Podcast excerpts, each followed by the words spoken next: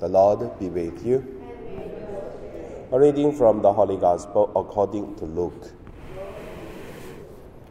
When a great crowd gathered and people from uh, town after town came to Jesus, he said in a parable A sower went out to sow his seed, and as he sowed, some fell on the path and was uh, trampled on, and the birds of the air ate it up. Some fell on the rock, and as it grew up, it was withered for lack of uh, moisture. Some fell among thorns, and uh, the thorns grew with it and choked it. Some fell into good soil, and when it grew, it uh, produced a hundredfold. And he said this, he called out, Let anyone with ears to hear listen. Then his disciples asked him what this parable meant. Jesus said, To you it has been given to know the secrets of the kingdom of God, but to others I speak in parables, so that looking they may not uh, perceive, and listening they may not understand. Now, the parable is this the seed, it is the words of God, the ones on the path are those who have heard, then they, the devil comes and takes away the words from their hearts, so that they may not believe and be saved. The ones on the rock are those who, when they hear the word, receive it with joy. But these have no root. They believe only for a while, and in the time of testing fell away. As for what fell among the thorns, these are the ones who hear, but as they go on their way, they are choked by the cares and the riches and the pleasures of life. And their fruits does not uh, measure, but as uh, for that in the good soil, these are the ones who, when they hear the word, hold it fast in an honest and good heart and bear fruit with patient endurance. The Gospel of the Lord. So today, my meditation, I would call it the guarantee of the soul. So, the first, let us look at the different uh, ending of the soul action because the locations of the seeds and also because of the, uh, the environment difference. Different locations and then do not have enough or do not have good environment so that it cannot grow. And then different uh, environment because of birds, because of uh, no air, no water, no others, and then that's outside the environment, uh, also destroy the hope to grow, the possibility, possibilities and to grow. And also, there are the third uh, dangers. It is because of the enemies, like uh, the birds, like uh, the evil spirits, even grow, but still fall into the temptations and then cannot grow, uh, produce fruit. So, for whatever, there are many dangers, and to stop to grow, to produce. So, that's the first point. The second point is then how do we face it? Before, when we meditating these parables, I used to see the difference of this uh, uh, destiny of the seeds. But today I want to focusing on how do we avoid of this uh, bad destiny. First, I believe is uh, awe of God. That is uh, uh, the meditation I did from last Sunday and from the the typhoon.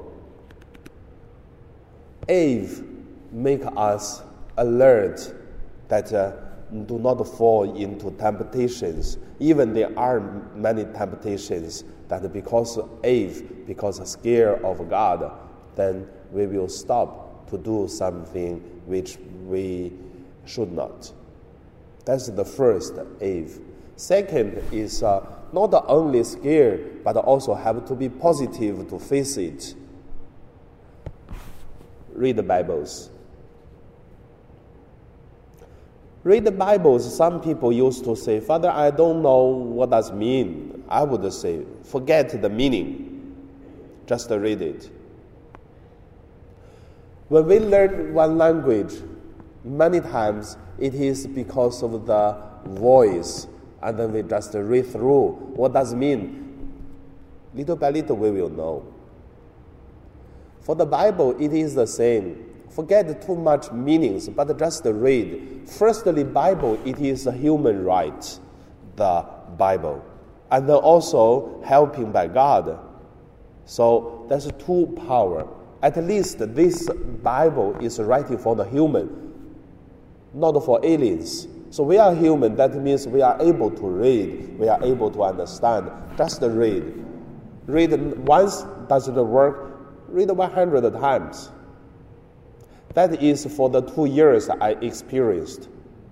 Since I make the show of St. Joseph Announcements, then it takes me one and a half year to prepare all of our uh, actors, the volunteers are non professionals. We don't know how to do a drama. We don't know how to sing a song. We don't know how to make an action in the theater.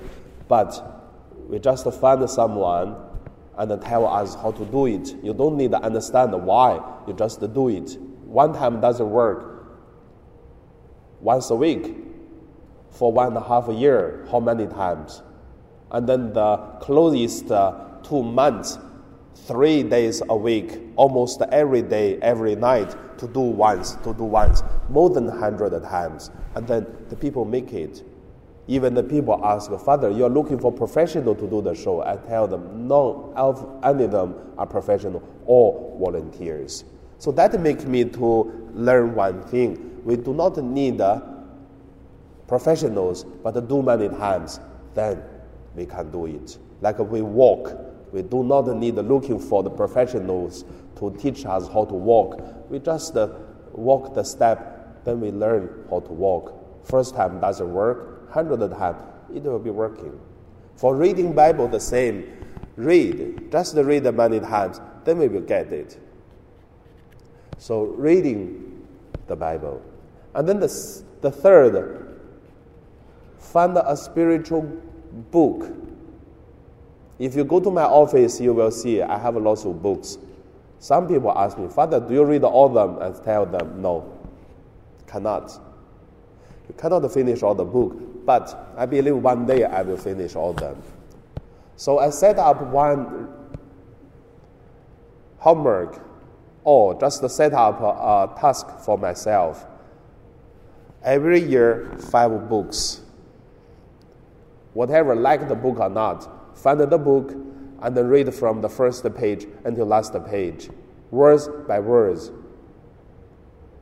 Then can learn something. Even learn one thing from one book, good enough. But have to set up the task to read a book and also choose spiritual books. So from one book, learn one thing. Our spiritual life will be enrichment. So we learn something from one thing. I believe that is the way make the seeds in us inside of us grow. And also, one person read a book or not from a person talking, you will know. That's like a produce fruits. You have one friend you just try to evaluate one person. If that person is always repeating same thing, this person doesn't uh, read. If the person, after a while, there are something new, something new, you know this person is learning and this person is uh, meditating, this person is thinking. So that make us produce fruits. If not, even have the seeds, it will die. Because no enrichment, no soil, and there are so many temptations outside. Then if we do not go further, then we will backward. So I believe that it is the, the dangers and then the hopes of the sower. So make a decision and do it. Now let us pray.